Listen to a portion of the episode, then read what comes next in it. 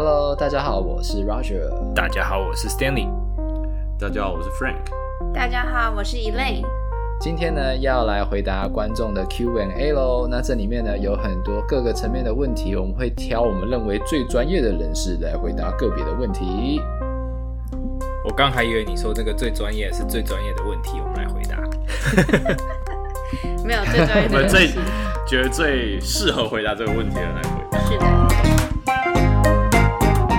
好，那我们今天一开始的话呢，因为时间也差不多到了，就是呃，大家要去实习的时候了嘛，暑假又要来了。当你看到其他的朋友都还在玩乐的时候呢，你在医院里，相关的科系全部都要去医院，嗯、对对，当那个付学费的劳工，哎，没赚到还还要倒贴，一把鼻涕一把眼泪。对，哎，那个这这一件事情，不管是美，不管是台湾或美国都一样。你在美国在这边。PT 物理治疗学生去实习的话，基本上没有给钱的。嗯，医生不一样，医生去有给钱的。对，啊，那就哦、嗯，真的是。哎、欸，其实我现在我其实好奇耶，其实观众如果有机会的话，可以知道的话，可以留言一下。就是因为在美国的话，像之前台大的时候是实习全部都是留到最后一年去做实习。那美国这边的话，其实有分成说，有些有些学校他们是主要实习是在。嗯，第三年或是最后一年去做实习。那有一些 program 的话，只是它会散落在，嗯，可能第一年上完课之后就会去实习一个一站啊，然后这样子去做。那我不知道在台湾的 program 的话，现在是都是留到最后呢，还是其实中间就会有开始做去做实习？所以如果大家知道的话，我可以我可以回答。好的，太好了。就是现在有六年制跟四年，四年制就跟我们以前就最后一年去实习嘛。那六年制的话，原则上也就是第五年跟第六年实习，然后原大部分的安排方法，第五年会蛮像以前四年制第四年的实习，就是一般的四大科，然后都要去，就一般的医院、诊所之类的。然后在第六年的话，呃，无论台大或阳明，应该都是第六年就称为特色实习。所谓特色实习，就是会去一些比较不是呃医疗。医疗场所的场域，比如说治疗所啊，或者是一些心外跟水疗算吗？哦，心外算，心外算，水疗我不确定，心外算特色实习，你就振兴心外的那，你说那个嘛，对不对？没错，就是振兴心外。对对对对，振兴是心外，对。对对对，心外我确定那算特色实习，因为它比较不像一般的医疗场域。你应该懂我意思，嗯，所以那个就称为特色实习，或者是有些会去一些呃，我印象有些会去什么运动，有些好像会有搭配可以跟到一些运动场边之类的，对，然后就是那个第六年称为特色实习，然后特色实习的话，他们我印象中历呃一一周也不用上也不用实习到，例如说像一般工作四十个。好像只要二十个小时就可以，就半天半天。对，偶尔就是你跟那个实习单位怎么安排，嗯、你可以一一天去一整天八小时，嗯、然后去去个两天半，对，也可以，就是看怎么安排都可以。因为他们会有另外一块时间是要回学校去上课的，可能去上一些 case study 啊，或一些 advanced differential diagnosis，就是 for。比较复杂一点的病人的那个鉴别诊断，那他为什么设计在这个这个时间点？原因是因为让你有看过病人之后，再回来做 case study 会比较对对，这样比较好。对对对对对对，目前台湾六年制的设计是这样啊，四年制我在猜应该就是跟以前一样吧。嗯，对，就是第四年去实习这样子。嗯，了解。因为你毕竟大一还是要把所有普通科目修一修啊，然后大学要求还有通识课，你很难就是说哦，你一边实习一边修通识。我我真的觉得台湾台湾就是四年制这一个，要把所有东西塞在四年里面，其实很困难。因为你第一年就是普通科目，第二年就是医学的普通，嗯、然后嗯，第二第二年下学期跟第三年才是物理治疗专业科目，所以其实蛮拼的。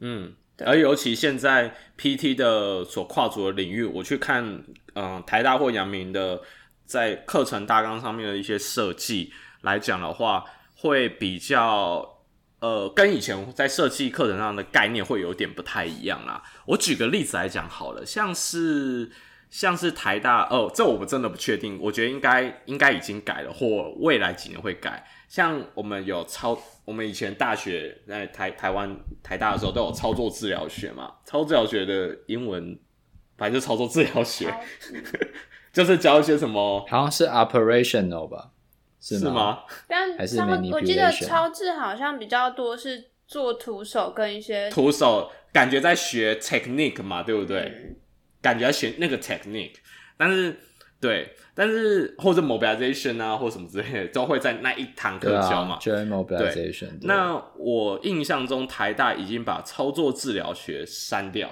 哦，谁干会的？哦，我记得好像以前就有听过了，在可能两三年前就已经说过这件事。好，反正现在就是确定会删掉啊。这中间有发生一些事情，我就不再赘述。我好像有听 有听说，对不对？然后其实它的概念是好的，因为。它的概念是说，把它，我印象把它融合在跟其他的课融合成一堂课。对对对。然后因为嗯呃主主要 pro 就是支持这个想法的老师是认为操作治疗学以前的那种上法会很像你来学一个 technique，但以现在 PT 的概念，我们明明就是要先评估，然后评估完之后再做治疗，再 apply 我们的 technique 到这上面来，你把它。分开来的话很奇怪，你好像在学那个 technique。对对，然后啊，我想起来，操作治疗学还有个啊，therapeutic exercise 也把它融在一起了。因为 therapeutic exercise 就教那个运动嘛，那堂课就是以前的上法就是哦，有 strengthening exercise，our exercise，stretching 怎么做，就是一直在学那个运动。但是上的学生可能会不知道说哦啊，那我什么时候教这个运动？所以他把它全部融合在一起，变个学分比较。多的一堂课是要从 history taking，然后呃呃 examination，然后然后接下来请你设计你要给什么运动。那我我可以确定的是，呃，今这个学期或上个学期的嗯、操作治疗学，他们的台大的台大的跑台跑台考的话的考法已经就是变成说是给你一个 case scenario，就是一个啊。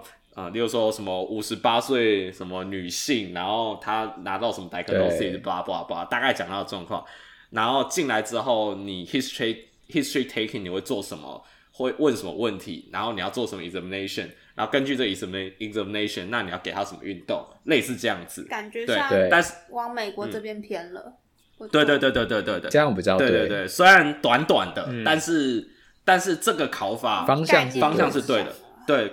而且我印象很深刻的是，这一次像这样考嘛，然后那个那堂课这样考，好像我记得是 therapeutic，好像 therapeutic exercise 这样子考，因为是要给运动嘛。嗯。然后隔天的跑台考是考，就是考超智，然后是某位台大老师就是主考，然后前一天这样考就是这样子一个脉络，这样这样子的考法。那隔天刚好是超智，也是这样要这样考，考超智的那个。老师呢就非常之满意，诶、欸，学生都知道好像有个一个脉络，当然不完美，嗯，但是他会知道说，哦，是先问了什么，做了什么检查，所以我要做这个、嗯、这个 mobilization 啊，或或什么之类的。那那个老师就非常满意，哦，这届的学生非常好。那我心里的想法是，嗯，因为他昨在前一天跑来考试考一模一样的那个那个流程，所以他们比较熟悉了，你知道我意思？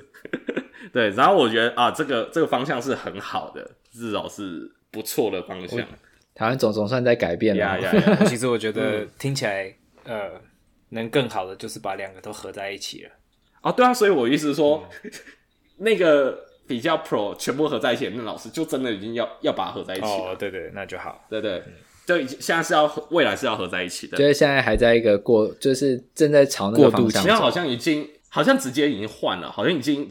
就换了，已经好像台到接下来不会有操作治疗学，没有运动治疗学，而是有个大的，确实是没有必要这样。对，对，因为因为像你如果说哦，我今天就是学这些 technique，嗯，这就好像是说你在等别人告诉你要做什么。嗯，对，对啊。但是其实我们已经是要进步到我们评估完之后决定做什么。嗯，我记得我们之前也有聊过，就是哦，你是一个就是。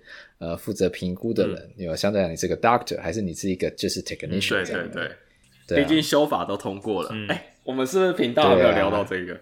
嗯，对，修法通过很好啊。对对对。啊，拉拉回来，拉回来。嗯，好。Q&A 没有人问哦，这 就我们自己问，就是你来自己问。对对，来实习实习实习，我们有第一个呃 Q&A 就是实习前的呃叮咛跟小趣事这样。第一个 Q&A，嗯，是因为 Elaine 离实习最近嘛，所以要交给他回答。嗯，先讲台湾好了。台湾实习的话，老师他们教的方法比较是像就是做学习单或是 case study 要报个案，然后、哦、对，我觉得最主要的差异是在于说台湾。你去实习的时候，跟在大学学的东西感觉会很不一样。大概是，我觉得这没关系。其实我是觉得没关系。我大概懂 Elaine 想要说什么。他想要讲的是说，嗯、因为就是刚刚前面你们讲到那些课没有把东西融合起来，对对对，所以你会你会试着想要把所有东西拼凑起来，是在实习的时候。所以你在大学的时候学都是 OK。这个 diagnosis diagnosis 对对，好，然后治疗，嗯、然后 OK 徒手、嗯、OK 好，有这些手法。那我什么时候要用什么？嗯、那那都是在实习的时候才会学到。所以，对，你在台湾实习的时候，变成是你是在实习的时候去拼凑这些东西，把这个拼图拼起来。嗯，然后你的老师会觉得是说，你他们对你的想法是你已经有那个拼图拼好了，所以你你来的时候应该是对会有 mismatch。所以你应该是要知道那个，个然后是知道这些脉络等等的，所以那个 gap 在那边，所以变成你在台湾的时候很痛苦，是因为你有那个 gap，你要把那个 gap 在可能六个礼拜以内的前三个礼拜就要先填起来，所以你要变得很快，嗯，所以你后你要变成这样才可以快乐的过后三个礼拜，不然你那个 gap 永远在那边，你会很痛苦。那对于某些学习速度比较慢的人，可能就会很。或者说他的学习方式比较不一样的人，他就会很痛苦。嗯，对。那然后，对，在美国这边，你要说实习，他其实是因为他课教的方式跟考试的方式，就跟 Frank 刚刚讲，后来新的这种考法比较像。他不会把操作治疗或者是徒手治疗分出来，他就是你在这一个诊断或是这一个关节，他就把所有东西都交给你了。所以你在考试的时候，你是就是以一个这样子的脉络去去思考。所以你到实习的时候，你本来在学校就已经有那个脉络了，所以你只是去去去应用那个脉络，然后去更改或不是更改，去去精进你的那个你自己的脉络，应该是这样讲。嗯嗯。所以差别在这边，我觉得。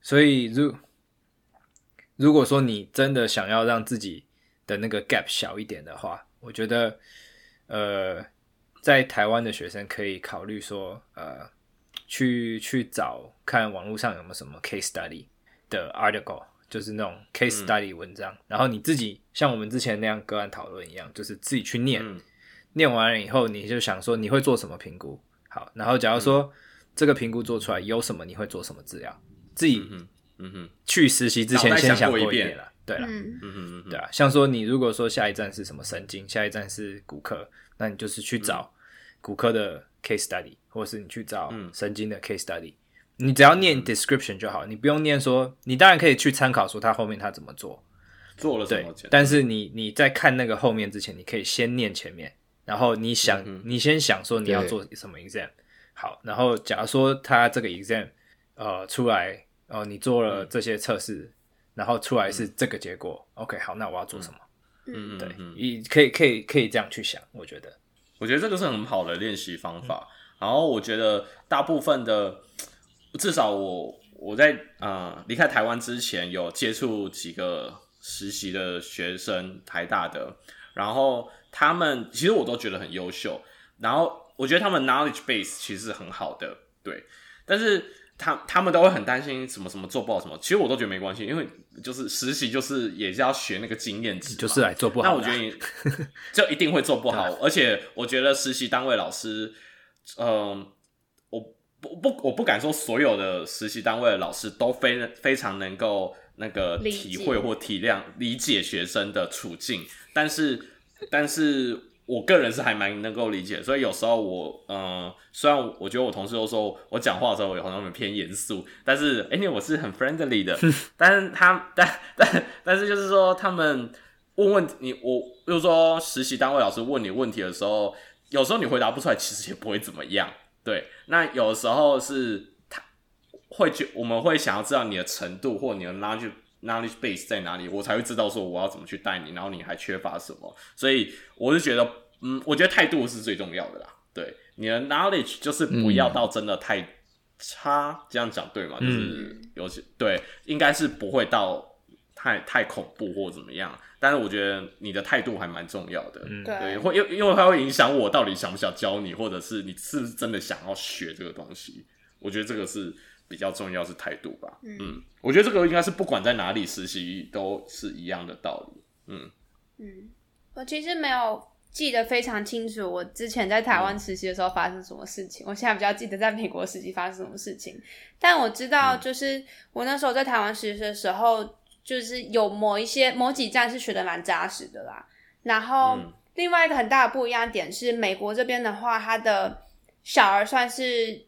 嗯，专长或是就是它算是 specialty，、嗯嗯、所以其实我在呃美国选实习，你可以选你要不要跑小儿。如果你不想要跑小儿的话，你可以不用跑，然后没有人会逼你去跑小儿。嗯、对、嗯，跟在台湾的时候的规定不太一样。嗯、对。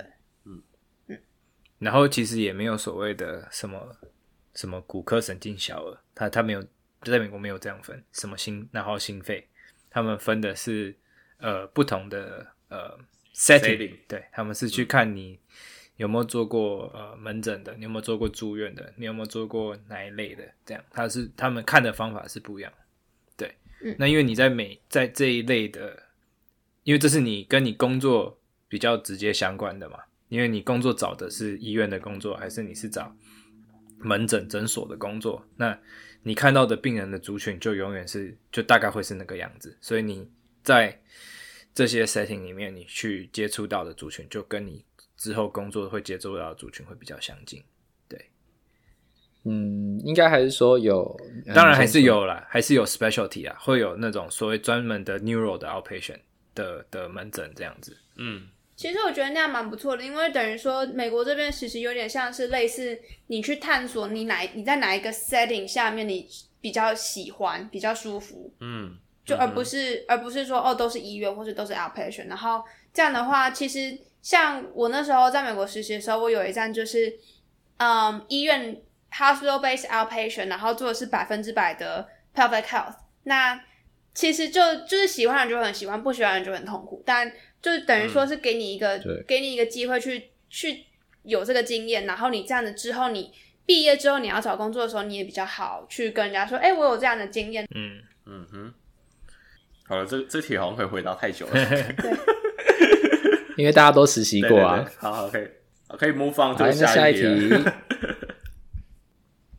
好，下一题的话呢，我想我们就先请那个。呃，Frank 来跟我们聊一下好了。有一个呃听众他问了一下，就是说想听大家聊各大门派武功是否真的存在，还是是魔法？我觉得这个问题呢，稍微比较有点，一点，可以从两个方向去想，对不对？来，那 Frank 请帮我们回答一下。好，我们是很认真想回答你的问题，但是我不知道你指各大门派武功是真的指 martial arts 那种打架的武功，还是指在指说呃。PT 的继续教育课程里面有各个的派别、各个的学问之类的。对，对那我两个都回答，OK。我我我的感觉比较像是他在问功夫的的门派。好好好，第一个呢，为什么是由我回答？因为四个人里面有稍微有接触过格斗类型的啊，就有在打架的就他啦。对，就有真的是真的有在跟的，真的跟人有打架，虽然是打输了，但是真的有打架的那个的经验的是我。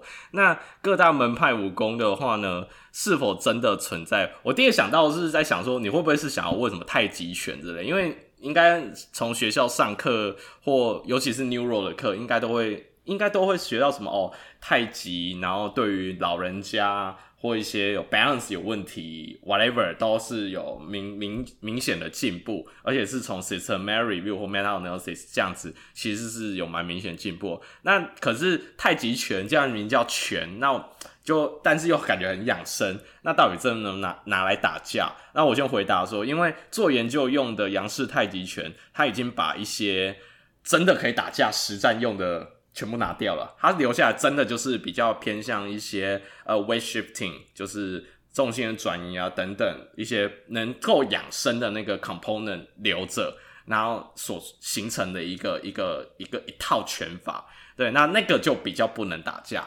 那所以原本的太极拳呢，它原本是真的是可以拿来打架用的，所以。这个是我第一个想到，你为什么想问这个问题？那各大门派，我像因为我们现在学的，像我学的，大家都知道什么拳击、踢拳击、泰拳、散打，或甚至大家很爱看，我不知道大家很不是不是很爱看，但我问了，好像蛮多人蛮喜欢看 MMA 的东西。那是否这样是存在，你都看到电视上一些，包括一些市井，就是一些一些奥运或什么都有这个比赛项目，所以是真的存在的。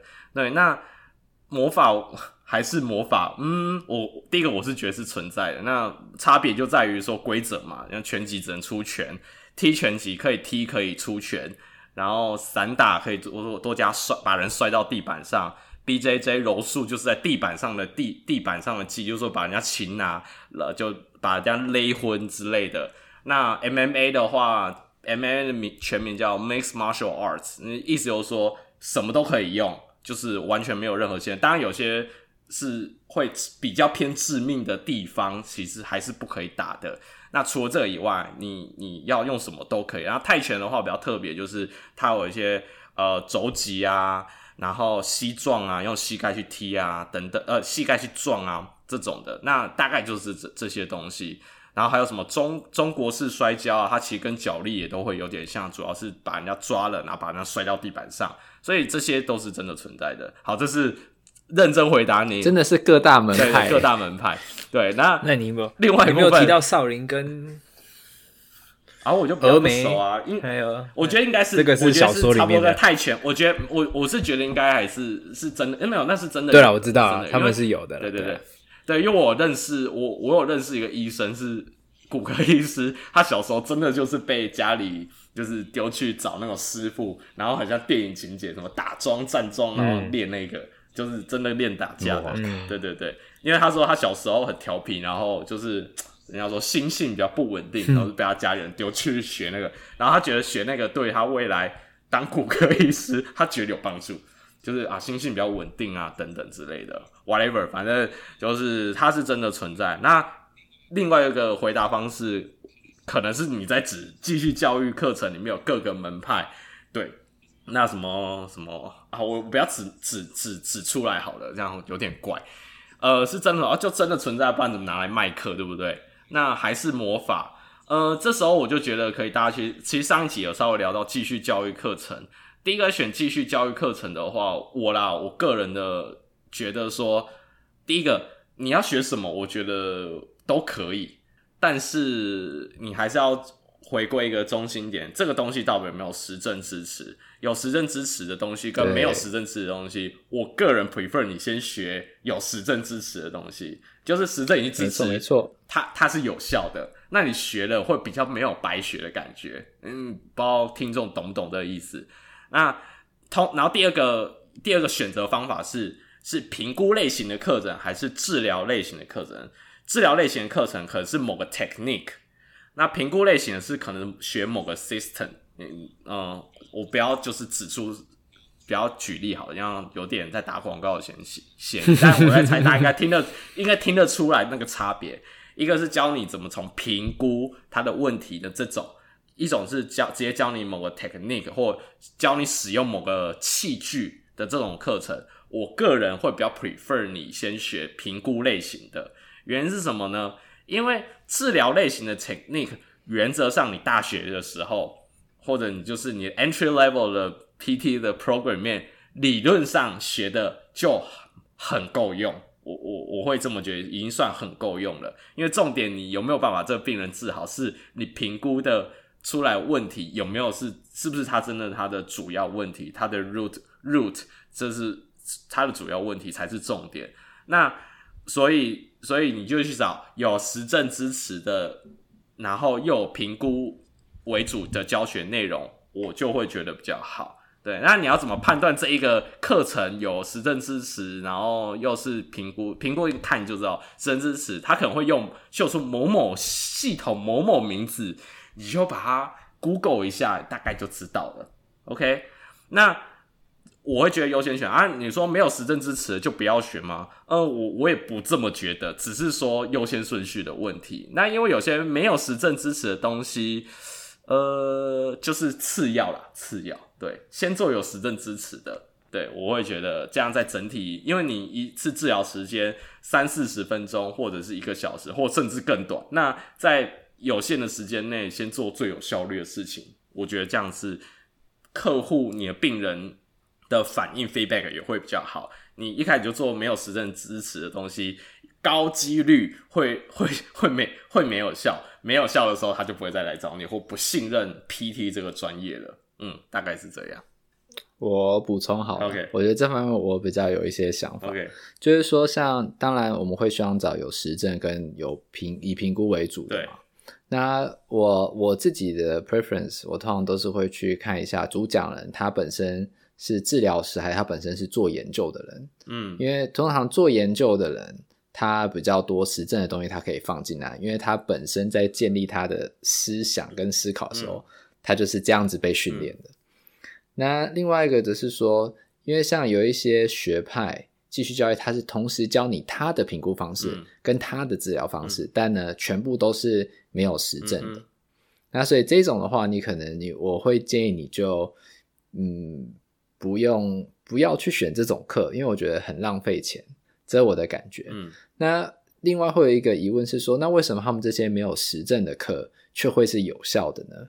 那是因为，如果你回到真正的实证的话，比如说下背痛好了，嗯、下背痛的话，如果你给他就是呃一些运动，比如说 therapeutic exercise，、嗯、那通常都会有效。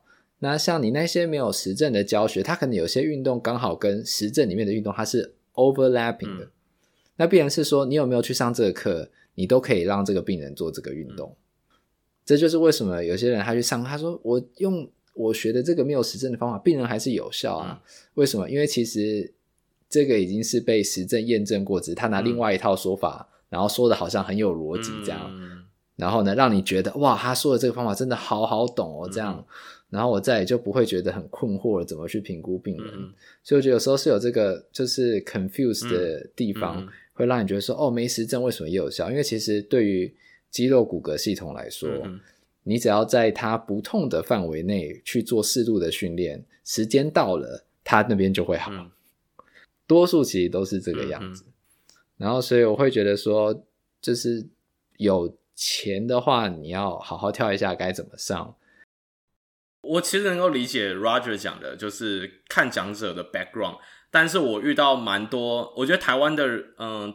因为台湾没办法随时随地有个 Crystal Powers，或者是 真的，这倒是真的。对，所以对，所以变成说，你看那个讲者他的 background，假如是做研究，在台湾很容易，很多人很就是临床人员会想要 avoid 掉，就是避开这种类型的课程，原因是因为 我只能说讲太烂，就是讲太多学术的东西，你没办法 apply 到。就是我看完，像我，因为很多人会跟我讲说，谁谁谁的课。啊、呃，教的就是太学术了，或怎么样，他就想要避开，或看他 background 就不想去上。我完全能理解，因为连我去听，我会听得津津有味，但是我的反射会觉得说，OK，这些东西对临床人员他会觉得没有帮助，他只听到很多的，听到很多 knowledge，但他不知道怎么去 trans，他不知道怎么拿去，translate 到临床上面使用，所以我觉得这是有点可惜的地方。所以，对我我可以理解，我懂台湾很多人会比较偏向去找，刚刚 Roger 讲的是，哦，是一个临床的人来教课。那我觉得临床人员来教课的话，somehow 你可以再看一下那个那个临床人员他 有有没有啊？我觉得这个不一定是还一个好的一个分类方式，但是你可以稍微看一下他，假如有。有 Master Degree 或者至少 OK，他有，假如他有念过 PhD，但他现在做临床，那我觉得可以听 Frank 的课可以听哦，这我应该会听。呃，Frank 的课可以听，Frank 有 PhD 又在走临床，开的课不能听。现在没有，现现在没有，之前有。这这我意思是说，因为这这种类型的人，但没有全部，我要强调没有全部。这因为这类型的比较有机会，他讲出来的东西，他自己有点学术的那个涵养或道德，他会觉得我讲出来的东西，到了尊严，对对对对，他的尊严在那里，对对对，他有个尊严在那边，他知道不能乱讲，或者是这个实证的支持 level 到哪里，所以这个去讲的时候就会比较好，呃，好，呃，会你会觉得比较受用一点。我举个例子来讲哈，例如说。哎，这样好像要打课，但是应该还好啦。我觉得还好。第一个，我啊，我讲教授好了，讲我第一个反射的啊，例如说呃，Sam 好了，嗯，假如在台湾应该很多呃学生应该知道 Sam 这个教授是谁。他的课的话，就会虽然很多以还是以 lecture 为主，但是我就觉得他讲的是有实比较，他会尽量用实证的角度去切入，那我就觉得是有受用的，大概是这个感觉，嗯、对。但是我觉得这个时候。我觉得最好的方法就是问你身边的人，他值不值得上。对，我觉得这也是一个好好的点啊。对，可是也要看你问谁、啊。我我这样问你，看你要问谁啦。对，所以我觉得这有点难啦。对，因为台湾没有随时随地有一个像 Crystal Powers 这样子的人可以去听啦。嗯。不过台湾是不是也，比如说，如果你在台湾上了美国教授的这样继续教育，你要特别去填一个表格，你才可以算。继续教育的学分吗？哦，oh, 还是那些就不算？这是好问题耶，好像不算耶。因为我觉得这样成本其实对他们来说太高了。你看，你要飞过来，你还要你知道又没有线上，比如他开线上就好了，不一定有线上啊，有的有，有的没有啊。嗯，对我，所以我认识的，嗯、即使他上线上，他就是出出于自己的兴趣，然后。嗯去去上，然后付钱这样，嗯、对对对，不是为了继续教。因为我认识有些人哦，就是认识有些人哦，就讲我们的紫娟老师理事长，他就自己花钱上 APT 的 Pelvic Floor 的前面的 Pelvic Health 的课程，因为前面是线上的嘛，对，对不对？然后他好认真哦，哎哎，不是线上，反正我印象中他跟我说，Pelvic Health 的东西都是。它会有一部分是 lecture，然后后面有一部分是 lab。但好，Frank，请说。呃，反正我印象中他跟我分享过，他要半夜两三点爬起来，然后点开电脑那边听那边上课。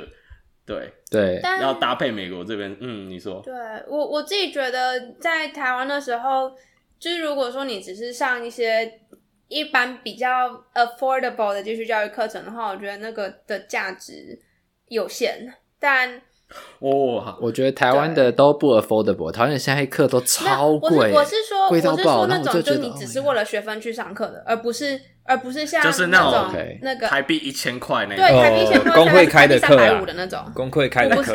哎，不要讲工会开的课，哎，可是工会开的课也有很贵的，呃，要看情况啊，要看情况，我觉得都是 depend。对，因为我之前有看过那个，他们以前我在台湾的时候，我有看过他们开那个澳洲的那个。的那个那个叫什么？哦，那个关注的课是不是？忘记了，是 move 也是 movement science 的课之类的。哦，我知道工会有开过那个关注的 Doctor Jules 的课，那个也都很贵。就是说，如果他真的是去请大牌的来，或者是可是那个就是值得。那种教授来演讲的话，那就是真的贵。但但是基础的课，所谓那种基础的课，就会比较 affordable 一点点啦。我不是说。我 当然，他们也有有贵的，也有便宜的，不是完全都是便宜，啊、但是他们多数比较便宜，比较 affordable，让你，然后又又保证一定有有学分，对啊，对啊，但就、嗯、因为像像假设给个给个例子好了，就是如果说是 pelvic health 的课的话，当然当然也不是说贵的课就好，但 pelvic health 的课你一个 pelvic PF one PF two two A two B，然后 capstone、嗯、一堂都是。至少六七百美金起跳的，啊，对啊，嗯，所以是真的蛮贵的，在这边上课是真的很贵。台湾你公，但是我会觉得说，就是看你的那个，我觉得就是我会觉得啦，你都花钱了，那请你花钱在一个即使贵，但是你真的学得到东西。你就想嘛，就是对，没有错，一千块一千块，你你累积的食堂没有屁用的，一千块可以也一万块。对。这是我自己出于私心啊，这是我的私心。就有鉴于目前的实证呢，对于徒手的这个治疗，相对来讲都是比较低一点的短期效果的。对哦，对，所以呢，嗯、对，当你看到很贵很贵的徒手，然后你明知道还有短期效果的话，你如果真的去上，那我想也不是坏事，应该单纯就是为了 marketing 而已。但是说实话，当一个病人今天来，他真的需要徒手的话。我觉得你有没有认证，那个效果都是在那。对对对，对啊，所以你可能会想要去把钱花在一些能够加强你的其他知识的方面，而不是告诉你说这个手应该从哪个角度下去，那个手应该从哪个角度下去。没错，没错的这种课才对。对，这是一个思考方向，从实证去思考为什么你会挑选其他课程这样。嗯，对。你假设 for marketing 的 purpose 的话，那我觉得你可以挑一两个，就是。很有名的那种，大家都对对对，对，比较特别有名的课。我觉得这种状况是你在治疗所里面，你要 build up 你的那个、嗯、你的你的人气或你的个案量。但是我我觉得还前提是你原本的治疗还是要 based on 能力就很好，就要很好。对，然后搭配一点点这种就是 for marketing 的这种东西的话，那我就觉得是 perfect，就是因为你这样可以比较容易累积。因为比较容易 impress 你的病人哦，他会什么？他会什么？但其实你实际在做的事情还是很还是很实证的事情。我遇到的比较有名或厉害的治疗师，通常是这种类型的。对，他们做事情、哦，我说是真的有治好病人那一种啊，就是嗯对。然后他们这种类型就是实证的东西做的其实是 OK 的，然后再搭配一点点这种比较没有实证的东西混在里面。然后 whatever，反正这样子的话，我觉得是 OK 的，对。但一样就是 priority 的问题啦，你还是要先有自己足够的那个能力，我觉得是比较重要的。对，好，那我觉得这个题目可以先到这。那下个题目的主讲的话呢，我们可能就会想要交给我们的 Elaine 这样。那有听众呢，他问了呃两个问题哦。第一个是说，孕妇产前跟产后。运动还有不运动真的差很多吗？这是第一个问题，嗯、就麻烦你了。好的，那嗯，基本上呢，你孕妇，我们建议的话是一定要就至少做一点运动。你如果说你一开始是没有任何运动习惯的话，其实你不需要做到高强度，像是去硬举或什么之类，你可能就是增加一些走路啦，或是增加一些 daily daily exercise 的话，其实对于你预防嗯妊娠糖尿病是有。有效的，那同时同时也可以就是帮忙控制体重的增加，因为其实，嗯，孕期的体重增加是那是正常的，但是它不应该，它有一定的正常范围，不应该是无限上纲，说啊我增加个三十公斤都没有都没有差，它是有一定的范围的。通常大概在哪个范围？五到十公斤的话，可能是因为你一开，嗯，是差不多。小孩子出生大概几公克啊？三，好像三千，三千就算是巨婴了吧？就是最近三千三四千就算是巨婴，所以其实你你如果算小孩增加体重的话，大概三到四三三公斤左右。那你自己增加的体重的话，是一定会有增加的，大概两两到三公斤左右。对，那嗯，还有两公斤可能是羊水，所以大概就是十公斤左右也就差不多了。这样，对，嗯，其实有也有就是有有研究显示说，其实你嗯。呃，适适龄期的女性在生产完之后，每一次的生产都体重都一定会有增加，就是你生产完就是会有一个波动，但就是那个线是往，你的 baseline 会 up 一下这样。对，孕妇的话，你运动的话可以分成两部分，一一部分的话就是自己的 physical health。那嗯，其实会鼓励运动，是因为你其实你生小孩是是很耗体力的事情，如果体力不够的话，你中途没有。就是没有办法撑过去的话，其实是会会蛮麻烦的。然后另外一个的话，算是、嗯、另外一个话是骨盆底肌运动。然后主要会想要训练骨盆底肌运动的 原因，是因为你在生产的时候，你会希望你的肌肉是放松的。那这样子的话，你在 push 的时候比较容易 push 出来。那如果说你今天你去在怀孕期间做 pelvic health exercise、pelvic floor exercise 的话，其实会增加你对于这一块肌肉的嗯啊 awareness 增招的能力，就等于说你会知道，哎、欸，我什么时候是嗯收紧，然后什么是什么时候是放松的，比较有感觉啦，应该对比较有感觉，对，对本体感觉会比较好。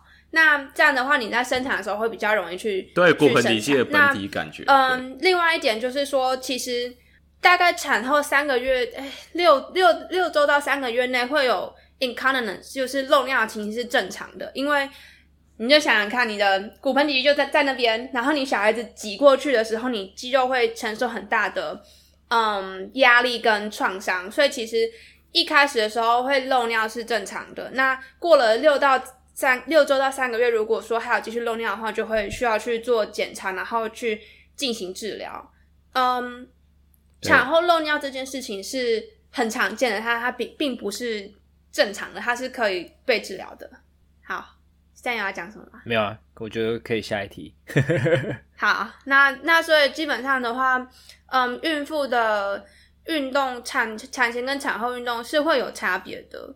所以就建议，如果有需要的话，可以去找物理治疗师，但就可能要找就有特别女性健康方面或是骨盆健康方面经验的治疗师。嗯嗯，我我觉得我们可以先立个 flag，就之后我们可能会有个会有个 update。嗯哼，对，Elaine 会来一点 pelvic health update，所以细节可以留到之后再。Pelvic health 的，对对对，对，我们之后会再开一个 topic，就是专门针对呃，到时候女性部分的骨盆健康 Pelvic health 的部分，应该还是会涵盖一些男性的也在里面，这样对，男女都有，男性也有，因为下一题就是我们一直讲 Pelvic health，因为是说不止女性啦，男性也都蛮需有，对，大家都 对，下一题我们要回答 Q，嗯，没错。好，那下一个题目的话呢，呃，这个听众还是问说，就是说，呃，诊所的超音波如果用在耻骨联合的地方，是否可以改善男性功能？我们我们之前有在讨论，就觉得这题的话就是有一点 tricky，因为等于说你是想要讨论男性功能还是男性性功能的部分。就比如说男性的 pelvic 功能，比如说哦，还是那个泌尿方面、啊、骨盆底肌的功能方面呢，还是专门针对性能，还是勃起障碍？那我想我们刚刚都有讨论了一下。嗯、那 Elaine 你可以先呃提一下，就是你知道的讯息，这样、嗯、哪一个方面的都可以。稍微讲一下好了。嗯、如果嗯，其实就是刚刚有讲到说，男性跟女性的骨盆底肌的话，它其实算是同源器官，所以嗯。肌肉都有，就只是他们长的、嗯、长的那个样子可能不太一样。那之后如果大家有兴趣的话，我们可以就是之后要真的想要听的话，我们再讲。那嗯，你耻骨联合上面其实阴茎的肌肉并没有，它并没有直接接到耻骨联合上面去，它只有一个韧带接到上面去。所以如果说你是做超音波在耻骨联合上面的话，其实只会增加血流量，但问题是你血流量只是增加到韧带上面去，它并不是直接打在肌肉组织上。所以如果你要讲到男性性功能的话，是不会有帮助的。然后另外一个的话，嗯、就是关于勃起障碍这一部分的话，其实有很大的一部分，如果你撇除肌肉不看的话，其实很大一部分是跟心理状态有比较有关系，不管是你心理的压力，或是你日常生活的压力，跟嗯自信心的部分。所以那其实。很多时候你是需要多面向的去看。那你来看物理治疗的话，其实可以，我们可以帮你去做评估，说，诶，你的肌肉有没有紧绷？那是不是有一些运动，我们可以试着去，嗯，增加你对这一块肌肉的本体感觉，然后去做一些卫教的部分。但如果说是比较是心因性的话，那一部分的话，可能就比较偏向于去做心理治疗，或是跟你的伴侣去沟通这样子。嗯，对，嗯。所以太专业。讨论的时候，这个嗯，好像还有听过，就是说用低强度的震波是吗？对，所以我哦，刚才讲是诊所治疗型那种超超音波嘛，那嗯呃，你我是有三号有一些呃 low quality 的一些实证，我知道台湾有些医院有在做体外震波，然后是低强度体外震波打在阴茎上面，对，但是。呃，可能有效，可能没有效。但是从这个点你想嘛，低强度的震体外震波能量都那么强了，然后都不一定有效，那你怎么会期待 超音波打在耻骨联合上会有对男性的勃起障碍有效呢？你懂我？我觉得两个问题，一个是强度的问题，一个是打的位置的。哦，对啊，对对对对，一个是如果你是坐在阴茎上面，坐在阴茎上面的话，对，因为其实就是勃起这件事情的意思，就是说。嗯，基本上就是已经充血，对，所以你如果说你今天去加热的话，的确，就超音波坐在阴茎上面，你的确有可能会增加它的血流量，没有错。血流量，嗯。但如果你打在耻骨联合上面的话，我觉得是没有什么用啦，因为那就是。哎，可是我在想说，他，我我刚才闪过，他是不是有他的这个问题？会不会是因为？有一个男性患者，然后去了复健科诊所，呃，不一定复健，反正 anyway 就去了诊所，然后跟医生说他耻一个男生，然后跟他说我耻骨联合这边会痛，然后所以医生就开了这个 modality，就想说那就抹超音波。你你懂我想，会我觉得这个感觉很容，还感觉会发生在台湾啊，你不觉得吗？你你 referral pain 耻骨联合的，等我一下，我查一下，因为因为其实你嗯。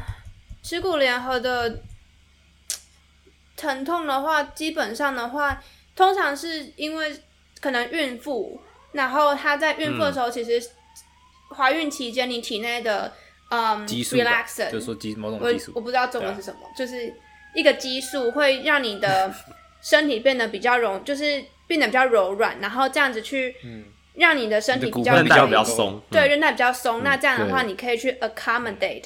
小孩子在那边，那同时也可以让你在生产的时候，你的嗯，嗯骨盆比较容易打开，然后让小孩子可以生出来。然后在那一个部分的话，其实比较有可能会是女性会有嗯耻骨联合疼痛的的情况，或甚至是产产完产后会有那个情况。男生的话，基本上嗯，我觉得还是有可能会有那个 case，但是可能比较少。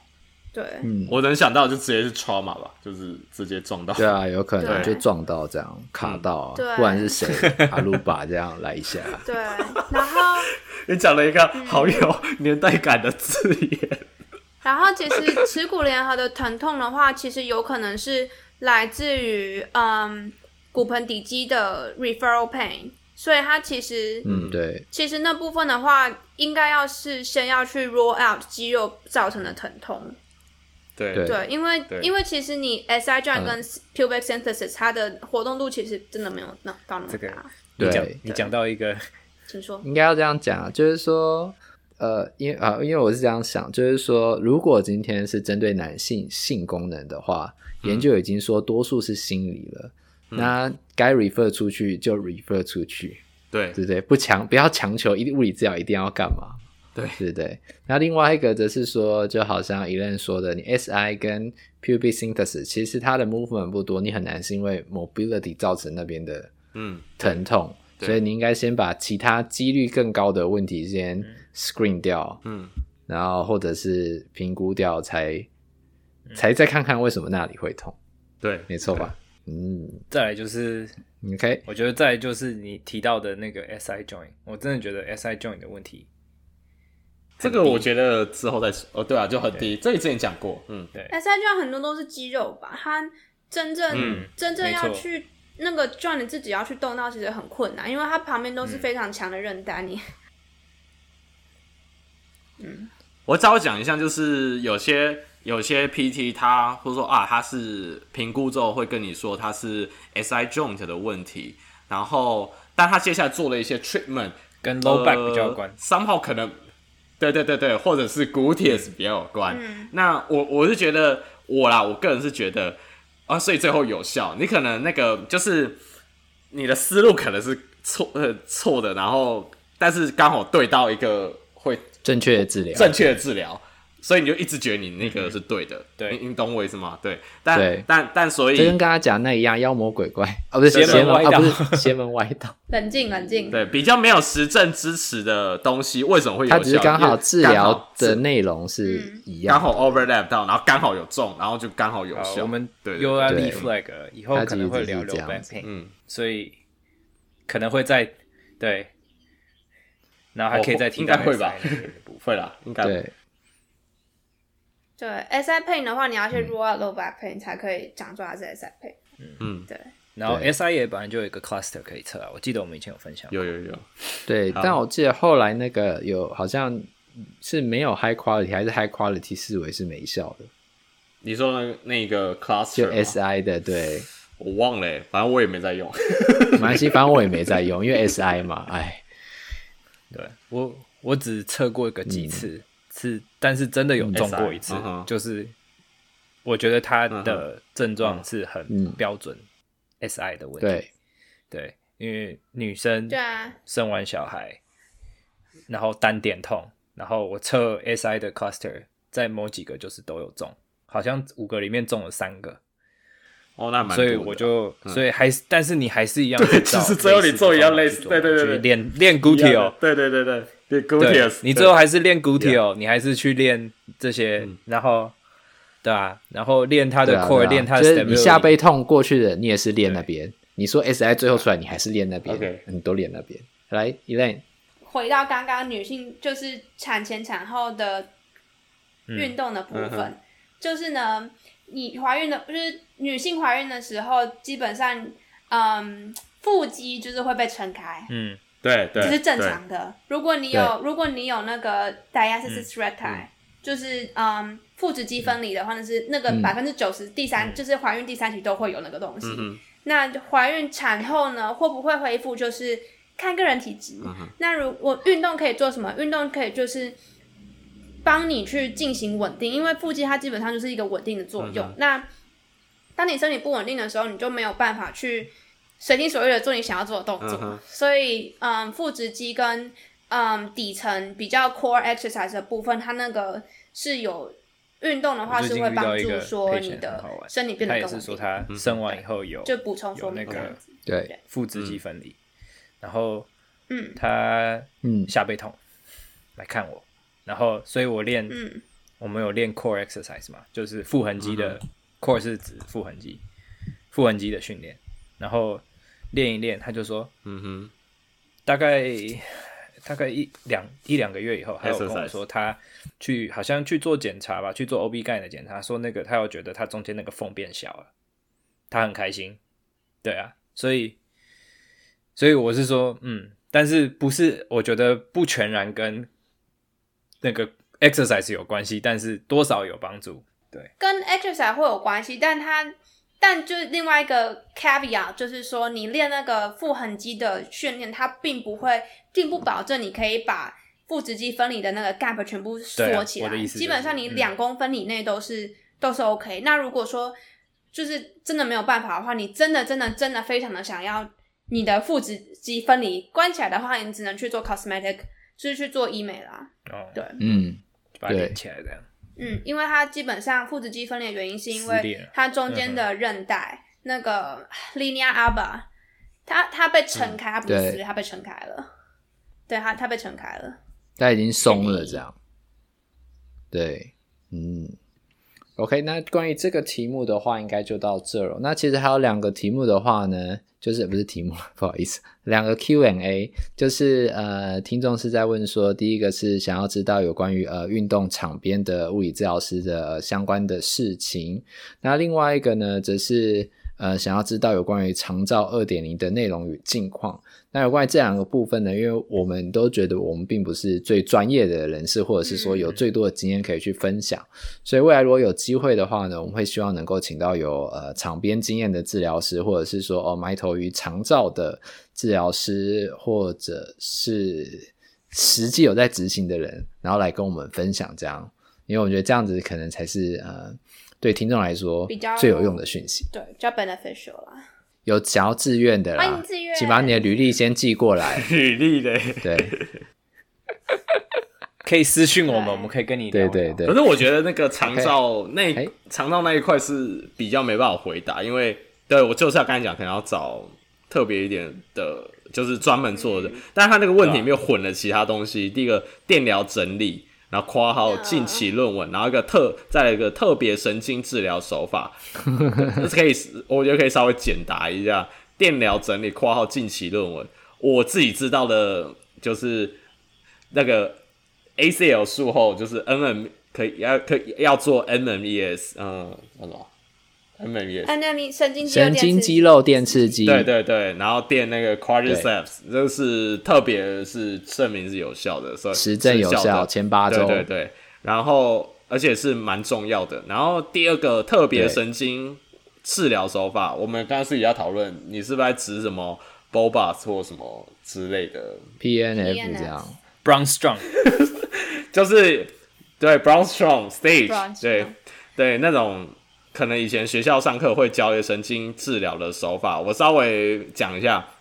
以前的确会有很多这这些所谓的这些发明者的一些一些 technique 或一些手法去做一些神经疾患，但是我要强调的点是，现在做神经物理治疗的概念，其大概念就是以那个那个 goal direction 功能性、目标性导向的治疗手法。对，他你要让他走，学会走路，就直接让他走路，而不是那边做一些。做脚的 PRM，就等于说你要或类似 PRM 对对对对对。对，然后不用说一定要，例如说，我记得我们以前的时候学那 Brown Strong Stage，还有什么要 Stage 几进到 Stage whatever，就 Forget it，就是没有这回事，就不用，因为你就这样想，你在那边假设你一直在做，比如说我就讲 PNF，你一直做手的 PNF，或你做一直做脚的 PNF 好了，那一直做脚的 PNF 的话，如果又是被动的话。那对于他的走路来说，可能会比较有限制。你还不如就把他抓起来，坐在床边，让他直直接开始先练习 core，就是 trunk 的 balance。那可能对于他进步到走路来说，这个功能比较有帮助。因为毕竟你看，一个是 passive 的，然后呢又是在平躺的姿势下做，另外一个已经是半直立的了。那所以其实这样子去比较，你大概就会知道说他们的差别在哪。所以还是回归到就是有关于神经的部分，你就会希望是越尽量朝 functional 的方向为主，因为你需要那个呃 neuromuscular 的那个呃 connection。嗯哼，而且你要去重新建立那个回路。的概念。对，就是那个回路啊，你小脑要重新去。啊，研究是说 high 像走路啊，以举例以走路为例的话，研究是说 high intensity 的 high repetition 的 gait training。的效果是最好的，对啊，那你要，而且是要对，对，对，这我们之前分享 stroke 的那个 CPG 就我没有讲过 stroke 的 CPG 啊，嗯、好像有哈，有有有有有有啦有啦，对啊，就是 gait 的进步 gate 的那个 function 的那一个？我有点忘记 partial weight bearing 的那个机器有有啊有啊。有有有那个有，啊，那就是为了要让他们做 high intensity gait training 啊，吊起来走，就是吊起来做那个，好大概是这样。的，嗯。但是就是、嗯，所以大概是这样子的概念，就是你想要他做什么，你就是要让他用那个肌肉去做什么。去，当然有啦，那个电疗的话，我觉得在这边也是一样，那个 functional functional ES 嘛，你你 functional ES 也有，或者是 NMES 一样，也是在这个地方是有用的，因为你它没有办法用力嘛，所以你就是用电去刺激它，让它用力，让它。能够做出那个动作，它就会慢慢的去学会去建立那个回路，让它去做这个动作。我觉得其中就是刚接刚刚那个 Stanley 在讲 NMES，其中一个很有，嗯，一个可以一个例子就是说。我们都会用 AFO，就是 stroke stroke survivor，他们会有嗯垂足 drop foot 的问题，那通常都会用 AFO 去把它撑起来，就等于说没有 joint 的那种 AFO，让它不会去拖到地板。那你如果用 NMES 去去设定说，哎，他在哪一个 locomotion stage 的时候，他的脚要抬起来的话，那其实是可以就是刺激肌肉，然后达成同样 AFO 的目的的。好的。但我再讲一下，就是 PNF 或者是什么 BOBA、Brown Strong Stage 那些所谓的手法，没有说不能用。对，你觉得这样子可以 facilitate 它的一些比较好的 movement pattern，还是可以，你还是可以用。只是说你不要从头到尾就一直让他躺在那边，偶尔坐在那边做做那些 technique，而不让他直接站起来走路。对。所以我想，我们这个题目应该也就是到这边了。这样，对，好，那我们今天有关于 Q&A 的部分呢，就到这。那各位如果还有什么问题的话呢，都欢迎提问给我们。那我们觉得目前应该最可以提问的管道应该是 IG 还是 Facebook？对，IG 或 Facebook 可能会比较容易看得到你们的回复。这样 YouTube 的话，可能我们浏览的频率会低一点点。这样，所以所以就从这两个管道啊，那就麻烦你们就是呃多多留言给我们，我们会尽量回答你们的问题。那我们今天的录音应该就到这里了。我们是突破 PT，我们下次见，拜拜，拜拜，拜。如果喜欢我们的 Podcast，欢迎到 Apple Podcast、Google Podcast、Spotify 和 YouTube 上订阅，也可以到 Facebook 和 Instagram 上追踪突破物理治疗。今天我们的节目就到这，我们是突破 PT，我们下次见。